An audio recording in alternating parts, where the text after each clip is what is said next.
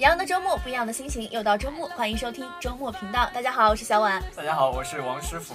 大家好，我是妮娜。嗯，可能大家听到我们三个人的名字呢，又有一点那么的陌生。没错。嗯，首因为这一期呢是我们周末频道的特别节目，也就是因为快到六月份了嘛。对。这是我们毕业季的节目。对。在节目的开始之前呢，还是让大家，嗯，我们给大家做一个自我介绍，我觉得这样比较好。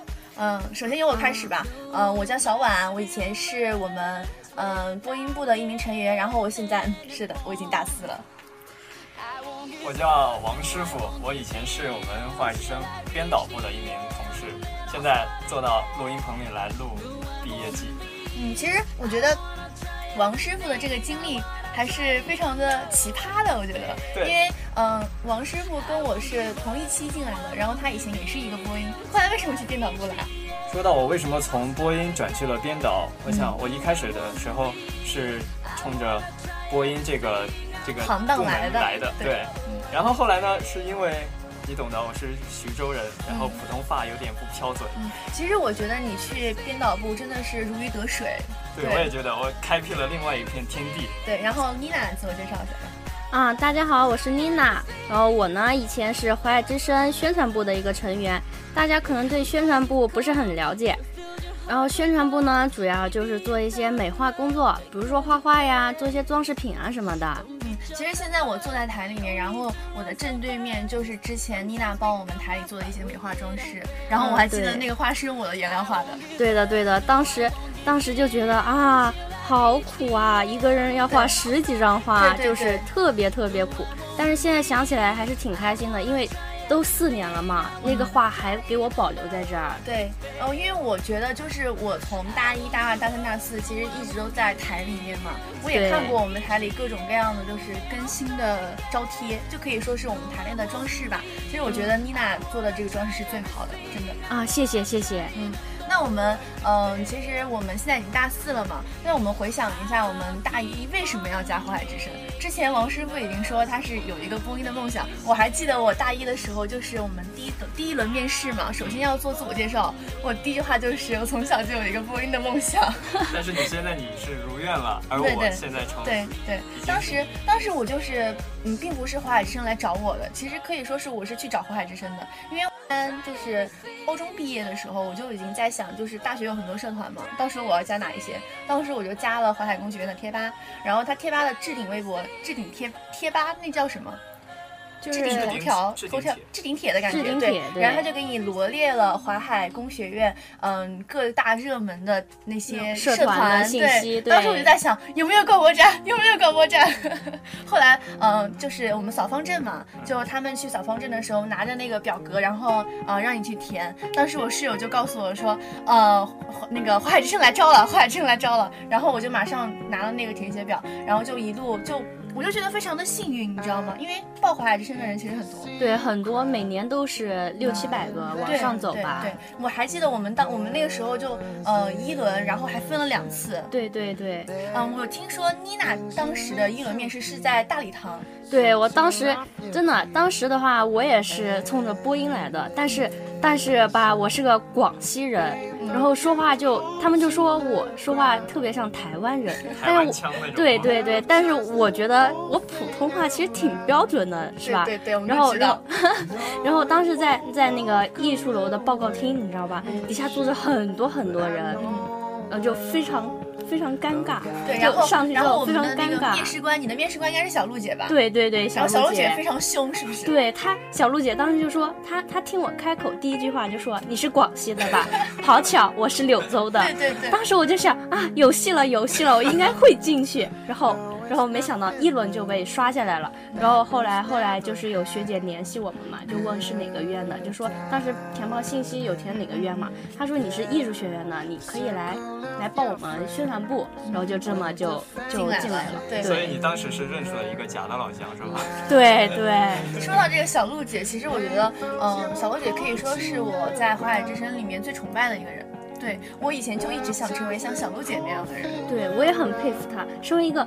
广西人，她的普通话为什么会那么的标准？其实小小璐姐的普通话，我我记得最搞笑的一件事情，哎，其实也不是很搞笑啦，就是可以体现出就是小璐姐这个人她的。执着，因为就是普通话她考了三次。那真是太厉害了，我就考了一次，然后成绩特别的不理想，就跟我想象的就是，我说怎么地得是个甲等吧，嗯，结果。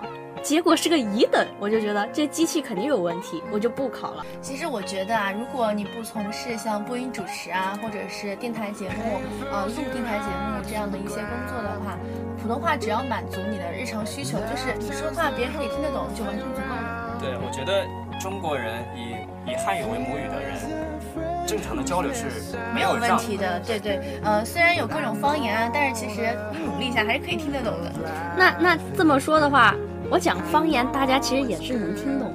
对对对，其实，呃，但是我觉得，就是现在有很多那种嗯。节目嘛，就是专门用方言去录的，就我觉得也很有意思。就是一般都是地方的那种，对对对，就地方台。对，就比如说是像连云港，连云港电台，它就会有那种连用连云港话播的那种一些节目。就你们有没有去做过？就是呃，我记印象最深刻的就是我之前去上海玩嘛，然后上海的那些公交车就会播一遍普通话，播一遍英文，然后再播一遍上海话。对我之前在苏州坐公交车的时候，他们也是有个别的路线。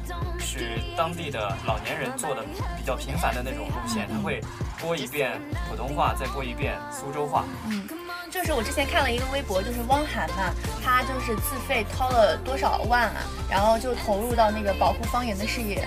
对，其实现在有很多人，就小孩子他就已经不太会说方言了。对对，这个我们那边也是，就是年轻一代的嘛，就是都在都在市区啊或者什么，就不是乡镇上学的嘛，然后就基本上不会说自己的那些方言了。嗯，好吧，就是其实我们的话题扯得有点远了，我们把它拉回来。这一期呢，我们是我们的毕业季。那首先呢，我要问你们俩一个问题。那今天呢，我就充当一个主持人的角色好了，然后我就不停的向你们提问，然后你们就回答，好吧？嗯，第一个问题呢，就是呃，你们俩一个是作为。呃，其实都是最后一次在嗯录音棚里面录节目了啊，我是第一次，嗯，你第一次也是最后一次，对对对。那你们俩现在就是有什么心情，或者是呃跟以前不同的心境？嗯，首先我们由这个王师傅开始回答。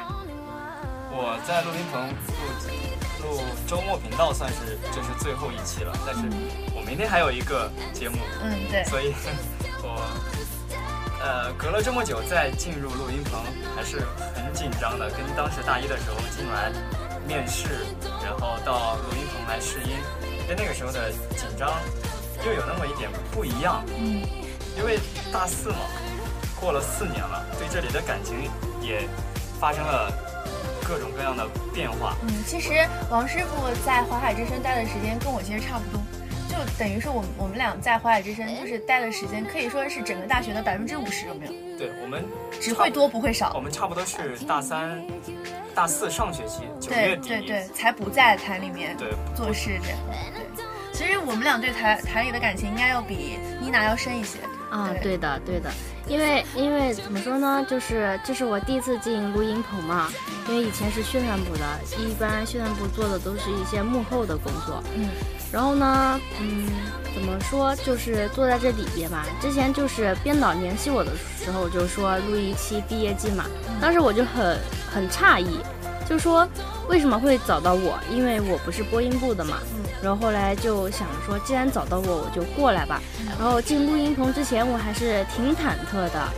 然后录到现在，我觉得还好吧，就是一个聊天类的一个栏目。其实毕业季它之所以提供就给嗯编导啊或者宣传嗯这样一个机会，其实我觉得华海之声真的是非常人性化，有没有？对对，就最后一期了，然后就大家重回来相聚一下嘛。我很久很久之前就在祈祷，嗯，什么时候会找我录毕业季？什么时候会找我录毕业季？第一个找我录毕业季的是四海风情，那时候我在家嘛，然后就突然就冒出来一条消息，就是有人加我，然后说他是四海风情的编导，想找你录一期毕业季。当时我的整个。就是雀跃，你知道吗？因为在家里面真的很无聊，然后又发现，就是因为我真的很喜欢做节目嘛，对。然后他找我的时候，当时我就想说，那我呃过几天回家就一定就回学校，然后就过来录这个《四海风情》。昨天晚上我们是结束了这个《四海风情》的录制，然后我也是跟芒果学长嘛，很久没见了，然后两个人坐在这里就一直聊，一直聊，就停不下来的那种，对。我昨天看到群里发了你们录节目时候的照片，有在总群吗？对，有阿肖，还有还有那个四海风景的老编，对对然后你们三个拍那个照片，哇，感觉好亲切啊！台里终于又有一些熟面孔了。嗯，其实嗯，这样一个契机也是给我们一个相聚的机会。其实你说我们三个人平时会坐在一起吗？应该应该不会嗯，对，是从来没有坐在一起过。对，对，像其他人还好些，就是播音部的一些成员还好些。像我们这样，就是一个编导部、一个宣传部、一个播音部，三个人坐在一起的机会真的非常少。对，所以我们还是要非常感谢淮海之声给我们这些幕后的工作人员一个机会来展示我对的们的声音，对的一起来录这个毕业季。嗯，那正值我们这个毕业季，其实现在已经五月份了。我觉得现在也就是大家做毕业设计的做毕业设计，然后写论文的写论文。对，其实我们真的是遇到了很多困难，有没有？是的，是的，现在就是怎么说呢？就说一下毕业季要做的一些东西吧。像我们艺术学院的，嗯我我真的真的真的没有想到啊，身为一个艺术学院呢，除了毕设之外，还有毕业论文这种东西。对，然后我是呃环艺的嘛，对我们不仅要写毕业论文，然后完了之后要做毕业设计，我们还要做视频。做视频对，就是做一个场景漫游。啊。我我也想不通我们这个，就主主要是去年嘛，上一届也有我也有认识的学姐嘛，直系的，当时的毕业论文好像只有要求两千到就是写一三千字个设计，设计说明对就可以对了。然后然后我们这次要求是写六四千，我们四千字我们专业六千字，四千字以上。我的天呐，我我问了一下那些那些专文专理的专业的一些朋友嘛，他们说他们的他们的论文就是一万字左右，嗯，然后我就觉得我们艺术学院真的是好辛苦啊，工作量真的是超级大。对。那那个王师傅呢？你现在在忙什么？就是我我觉得你应该是做毕业实验吧。对，我们呃一直有实验在做，做了实验完了还要写毕业论文，要一万字，至少一万字。嗯，我之前听你说你的毕业实验是做那个呃甘蔗汁是吗？对。我当时就听得特别搞笑，好像甘蔗汁还要自己榨。是我当时去去了那个步行街那边一家嗯果汁店去榨的。其实毕毕业也就在一个月之后吧，应该也差不多，就六月二十号，好像就是学校就会强制我们离开淮海园。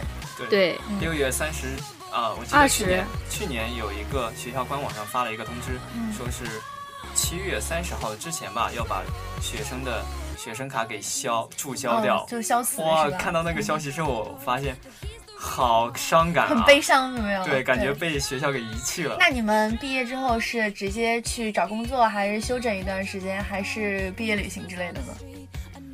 我毕业了之后可能会先去一趟昆明，因为某种原因，我三月份去了去过一次昆明。嗯我对那个城市的感觉就是，哇，空气太好了，嗯天太蓝了，风一点不比连云港的差，就是风也挺大的。嗯，我记得之前王师傅去昆明的时候，然后还说要不要给我们寄鲜花饼。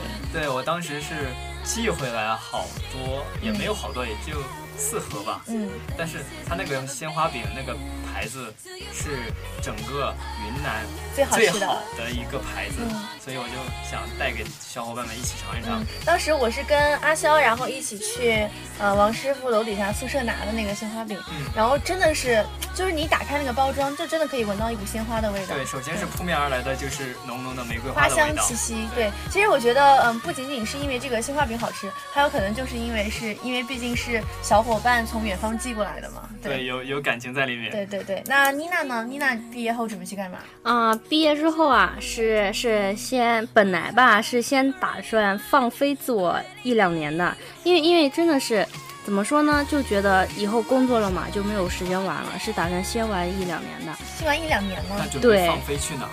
然后，然后，然后呢，然后呢，就是就是之前认识的一个老师嘛，嗯就说他那边啊、工作室目前缺人，就想让我毕业之后就过去去他那个工作室里面上班嘛其。实我觉得在工作室里面上班其实也挺轻松的，嗯就是时间很自由，呃，怎么说呢？只要按时完成就是客户给你的那些任务就好了。对，这问题是任务很多啊，因为它它是一个一个做一个插画的外包的一个工作室，就是嗯平时任务很多很多。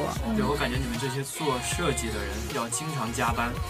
有的我在电视上看到有一个男的，电视剧上、嗯，男的做设计的，猝死了。不是猝死，是整个头发全掉掉光光了那种。其实我觉得真的设计行业真的非常辛苦，而且工资不高。像做室内设计嘛，你知道吗？现在在普通的，只要你如果你不是大公司，就是那种很有名的设计师，一般都是没有设计费的，一般都是装修送设计。而且是对对很大的，就压力，感觉设计越来越不值钱了。要赶工期的那种。对，而且现在你如果你有家人朋友知道你是做设计的，比如说像妮娜这个呃是做平面的嘛，对帮我对设计一个，帮我设对啊，计一个就 logo 吧。经经常就这种，啊、我这边要开开个蛋糕店呀，你帮我设计个 logo 呀，那个包装也顺便了吧。然后我不是平时是画插画的嘛，经常，哎，妮娜帮我画个头像还有妮娜帮我，P 张图吧。啊，帮我 P 张图吧。然后这就让然后就我想到了很尴尬想到了网上有一个段子，就是问，呃，当别人问你的专业能干什么的时候，你该怎么回答？嗯，之前我看到网上有一个这样的提问，就是如果你的辅导员掉进了呃河里，以你的专业，你能为你的辅导员做些什么？对，还有的是当国家发生战争的时候，你能为国家，你的专业能为国家做什么？因为我是学室内设计的嘛，呃，我觉得就是针对于第一个问题，就是辅导员掉进了墓地里。之前有一个回答是这样的，就是我可以为他修一个墓地，那个是土木工程的嘛，我可以为他修一个墓地。那我说我可以给他做墓地的室内装修，然后妮娜就可以我可以把他的那个遇难过程记录下来，给他画下来。但我发现我的专业好像用不到什么，用不上来。你可以在他的墓地前种上一片水稻，还可以造福全人类，是不是？呃，话说回来，呃，那你们因为你们在淮海园待了四年嘛，我觉得在这四年里面肯定有各种各样让我们觉得开心或者难过，或者是又遇到了什么样的人，那就请你们两个人说一件你们觉得最难忘的事情。最难忘的事情，嗯就是现在我一提到难忘两个字，你一闪而过的是什么？淮海之声啊，华海之声吗？对，因为我放不下，嗯，毕竟对这里的感情太深了，在这待了将近四年的时间。嗯、我还记得当初我们开始拓展那个网络频道的时对，我觉得，我觉得你你这个举措特别好，你知道吗？我觉得你其实是一个很有新想法的人，当时是是是那个直白学姐直白。对，在会上跟我们说了一下那个平台，然后回去我就搞了一下，以我以我们的音乐在歌唱先做了一下嗯试点，然后试了之后发现，哦，反响非常好。对，点击量还不错，后来就把那个名字给改了，改成我花海之声的了，就相当于私号公用了。对，然后后来这样一路走下来，我们又加了微，嗯，呃，又跟他们你知道吗？后来我有偷偷的去把那个，也不算是偷偷的吧，就是为了图方便嘛，因为你的那个 QQ 号太长了，我记不住。然后我就把他的那个账号换成了我的手机号，然后以后我再想用我的手机号去注册荔枝账号的时候就不行，就不可以用。我我之前也登过的时候，登的时候看啊，怎么多了一个手机号？我还是在想这是谁的手机号，当时没有去查。嗯然后这个平台，我觉得是我最算是在大学里面最最成功的一件事情。对，也是最得意的事情之一，因为他现在我之前有关注他的粉丝已经两千多了，然后播放量已经四十多万了，我觉得好自豪啊！所以我在这里给我们华海之声做一个小广告，大家如果想收听我们的节目，可以在呃百度上搜索一下华海之声，然后点进去就有了我们的荔枝节目。就那天我在玩我 Pad，你知道吗？然后突然我就想起我们我们的那个华海之声好像是有播客的，嗯当时我就点到播客，然后直接搜华海之声，然后真的就出现华海之声，对那个然后还有那些单期节目，当时我就觉得我们好高大上啊。好亲切的感对，，然后我就第一时间我没有点开我自己的节目，因为太久了找不到。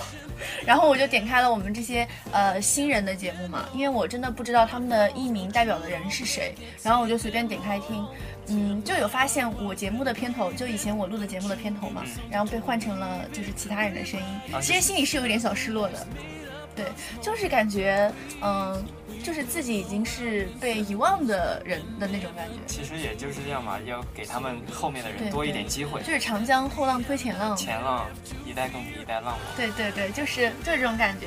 其实自己不情愿自己被遗忘，但是终究免不了被遗忘。对，现在那个平台上的节目已经两百多期了，好像。嗯，然后我在想，找我以前传的节目，我发现要翻到最后一页。嗯，我就很聪明，你知道吗？我给自己建了个专题。那个是你建的哦。对对，就建了个专辑嘛。就之前就是我，其实我也很喜欢搞这些东西嘛。对。我觉得最。暖心的不是点击量啊什么，而是他们的评论，或者是有人去找你的联系方式，然后告跟你说他的一些心事，你知道吗？对，就大家可能是不认识的两个人，就因为一件一一个节目然后联系起来，我觉得这种感情情感其实是非常奇妙的。对，我知道小婉之前有做过一一个一档节目叫《愿有人陪你颠沛流离》，嗯，他那个是在喜马拉雅上播出了之后，点击量也是蹭蹭蹭，然后。评论也是每天几乎都有评论，也有人通过各种方式找到了我们的听友群，然后找到了小婉同学。我觉得这样，小婉你是不是觉得特别有成就感？这样，我以前是觉得非常有成就感的，就也很享受这种感觉。后来有一段时间，就呃自己会觉得这些其实都是他们不认识你的情况下，他们只是听了你的节目的情况下。才告诉你这样一些事情，有的时候也会很烦躁。就是我自己其实是一个不太会处理情感问题的人，然后他们就会问你各种各样的问题，比如说她跟她男朋友分手了，她怎么办？我当时连男朋友都没有，我怎么知道你你们怎么办，是吧？但是自己还是要耐着性子去跟他们一遍一遍的解释，就是告诉他们不要放弃生活的希望啊什么的。我这本书的作者叫卢思浩，卢思浩在那个荔枝上现在也开始自己读他的文章，我就觉得有竞争吗？有压力吗？嗯，其实也没有这种压力，因为你跟他本人还是有一定差距的。由本人来朗读自己的作品，他可以就感受到他当时写的那些心境。像我们去读他的作品的时候，只是去猜测他的心境。对，那么您说了这么多，好像妮娜都没有说到什么。妮娜，你在大学四年中，你最印象最深的事情是什么？啊，大学四年吧，印象最深的就可能是跟着我那一群玩着 cosplay 的啊朋友，参加了那个连云港。博览中心那个大型的，那个舞台剧，就是那个大家应该都知道那个国漫吧，是《秦时明月》。嗯，对，对，当时底下的观众也是很多的，也是挺紧张的。那是我演过最长的剧，整个剧下来是一小时三十分钟。嗯，那你们是一个一个片段，还是就是整个呃剧都是要在台上的那种？对，整个剧都在台上，就等于是演了一集动画片的感觉，是不是？一，它是属于就是把那一期的那个剧情给浓缩掉了，嗯，就是一个整个剧的一个浓缩版吧。其实 cosplay 最重要的不仅仅是这个，呃，就是故事情节，还有就是服装道具。对，服装道具。然后，其实，在台上嘛，最主要的还是演技，嗯。但是我觉得，呃，如果就是像我们这种门外门外汉，我可以这样称自己，因为我没有接触过你们这些二次元的东西嘛。像如果我去看 cosplay 的话，我第一眼看的可能就是他跟原来的人还原的像不像。嗯，对对，这是最重要的一点。嗯，就是因为妮娜是我的室友嘛，我经常也会看到她就是自己做衣服。其实我这点是觉得非常的就是很佩服你，你知道吗？因为一般 cosplay 的那些人，他们都是去买这样的一些装备嘛。嗯，对。这个怎么说呢？就是在很早之前吧，就是二次元的这个这个爱好，就以前玩 cosplay 的一些老一辈的人，比如说五年前啊、六年前、七年前的那些，就那个时候是没有这个服装的市场的，大家都是动手做，就不管做成什么样，都是尽自己最大的努力做。然后现在就有一批商家嘛，就发发现了它这里面的一个商机，一个一个。可以说是一个巨额的利润的一个商机，然后就开始有各种工厂成立了各种工作室，然后做各种的套装，然后就更多的人就就已经没有那种动手去做的那种欲望，都都觉得钱能买到吗？就能买到，为什么还要自己去做呢？但是这样的话就会少了很多参与其中的一个乐趣。就是我之前看微博嘛，就很多人就不太理解二次元这个，就是为什么把自己打扮成那种花里胡哨的样子啊什么的。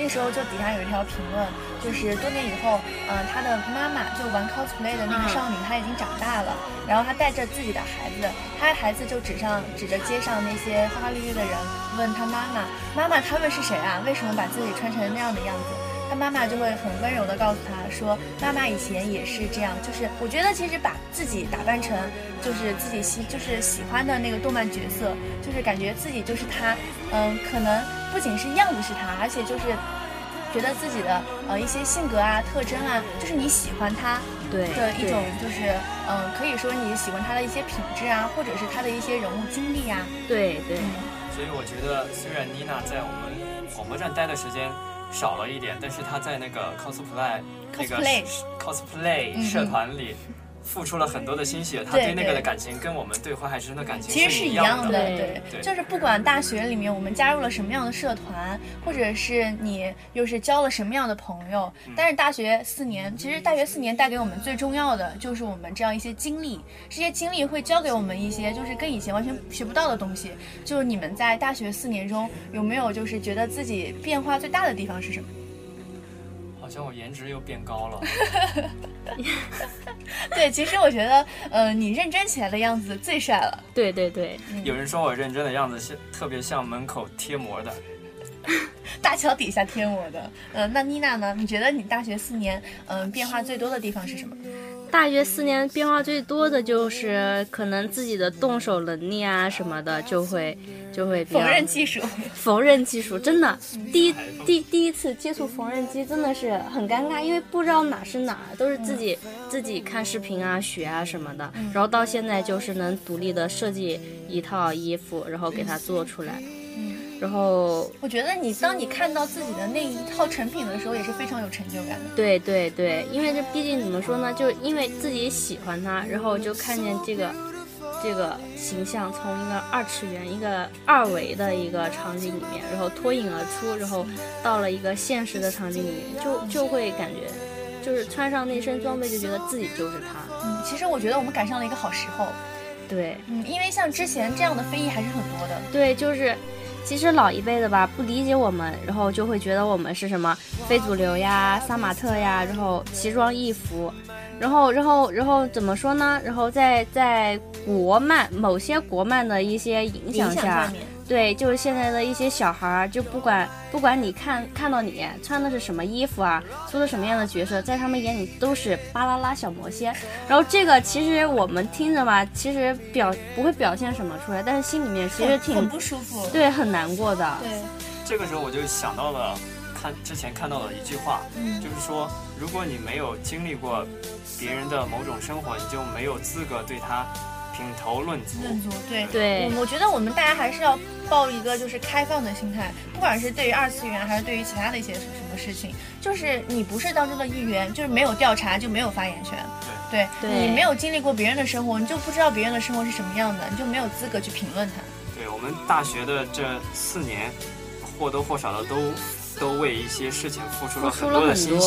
我觉得这个我们是应该得到一些赞扬。哦，我觉得不仅仅是赞扬吧，就是人家知道你做这些事情就可以了。就是你你做的这件事情，嗯、别人会觉得，嗯、嗯，你很棒，你很优秀，这个都是无所谓的。就主要是人家知道你做了这些事情，就留下了一些痕迹。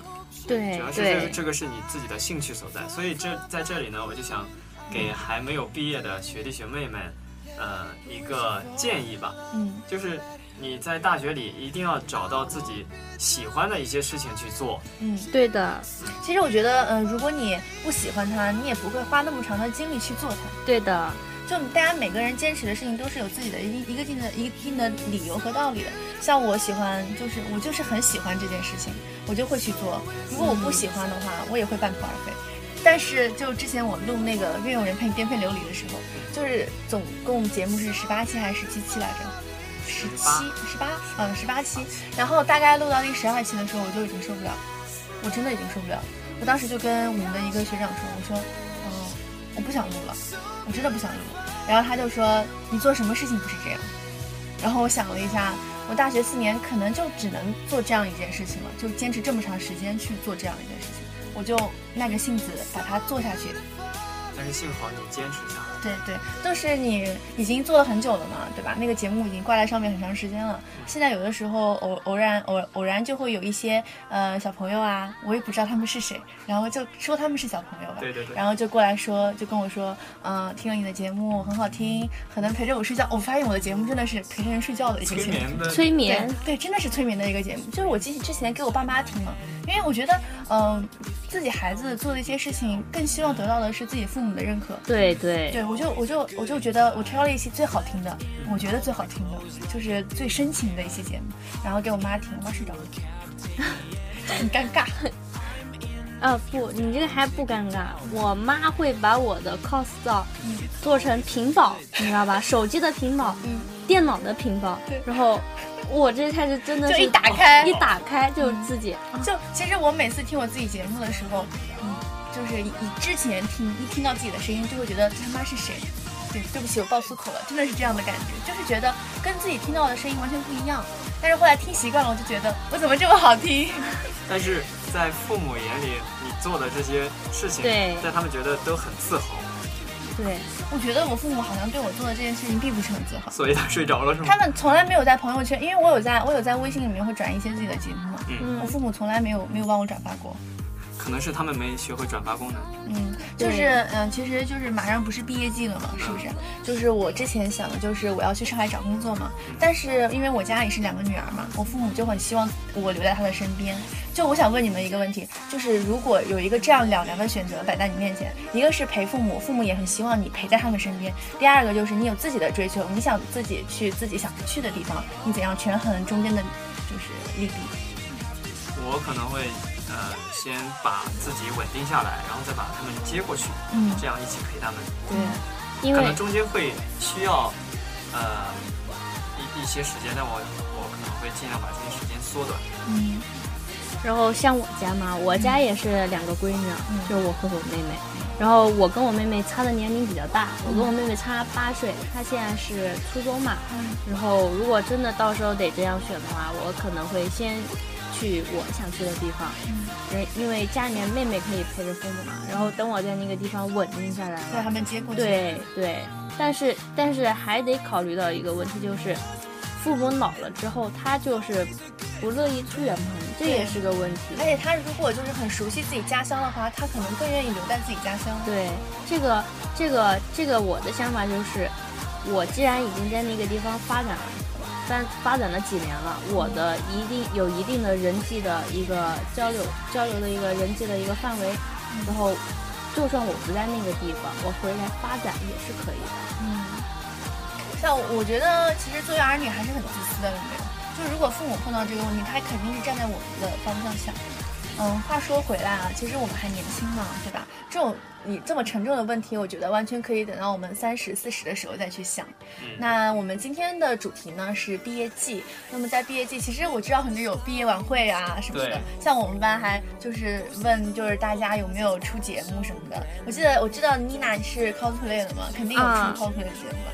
对，我们现在就是就是学校里边吧，就是几个。比较大一点的院，然后邀请我们去参加他们的毕业季，然后，然后我们今年的去年嘛，去年的反响挺好的嘛，去年演的是那个剑三的同人舞台剧，今年呢，我们也是演了一个目前来说比较火的一款游戏《阴阳师》，然后就希望大家到时候就关注一下吧。那你们是上了哪个院的毕业生晚会？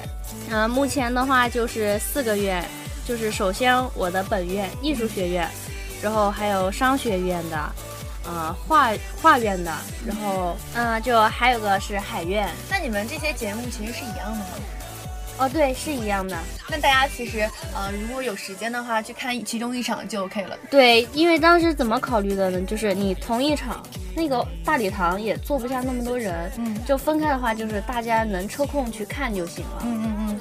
嗯，节目录到现在呢，其实我们离本期节目结束也差不了几分钟了。在节目结束的这最后，我想问你们最后一个问题，就是在呃你们经历过了这些大学四年，你们最想对学弟学妹们说什么？就一句话。嗯，利用你的无聊的时间，多去外面走一走，去附近的城市。嗯，那妮娜呢？只有一点，千万千万不要拖作业。嗯，其实这一句话也是之前，呃，我在刚进大学的时候，我的学长学姐对我说的，也对我说过。对，因为艺术学院的作业其实非常多，非常多。他们一般都是就最后期限都是第十八周，我们都会觉对得啊无所谓，无所谓，十八周嘛无所谓。先玩。结果全寝室都在补作业。是的，嗯，在这里呢，我想跟我的学弟学妹们说，就是珍惜眼前人，珍惜眼前事，因为你不知道你在什么时候会跟他们告别，很有可能你在大学知道这些朋友以后都会不再联系，所以趁你们还在一起的时候，就多出去玩一玩，多一起出去聚聚餐、吃吃饭，然后多去一下你这就是。呃，我们所在城市也就是连云港嘛，对吧？多对去连云港的周边看一看，或者是去花果山、去海边。对我有一个打算，就是在毕业之前把连云港的所有的小野山都爬一遍。小野山对，就比也是如我们也是我现在坐在录音棚里正看到的那座小山，嗯，那个就是云台山、那个是花果山花果山不。是，它是一座小野山，我们已啊服过了。征服，你是走的野路上去的吗？对，就是那奉劝纯粹的爬上去。就是在这里还是提醒一下各位，就是如果有像王师傅一样的心愿的话，还是要注意安全。对，一定要，注意安全。嗯，在节目的最后呢，我想读一下，就是呃，其实我们这期节目稿件非常的少，嗯，这里有一个小编让我读的一段话。毕业就是这么一个时刻，就是你反复告诉自己不要矫情、悲伤、失落，并且你以为自己这一次终于不一样了时，还是会在某个突然的时刻，面对凌乱的寝室、离开的朋友、越来越无言的共处时，心情突然低落到最低点。这种心情，任何表情都无力表达。我觉得小编，嗯，总结了这样一段话，其实也是非常的深刻的，有没有？就也是告诉我们离别是一个什么样的事情。对，嗯，节目的最后呢，呃，一首歌送给大家，祝大家周末愉快。本期的节目呢，到这里就要和大家说再见了。在节目的最后，还是一下重新，嗯，说一下我们的名字吧，因为大家可能以后都不会再听到了。嗯，我是小婉，我是王师傅，我是妮娜，嗯，再见。再见。再见。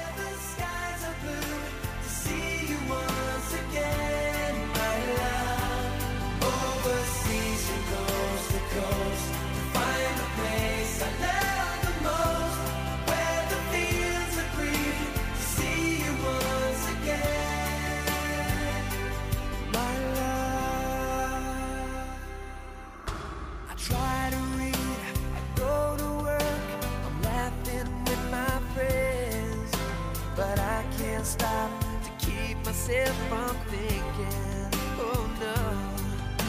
I wonder how, I wonder why, I wonder where they are. The days we had, the songs we sang together,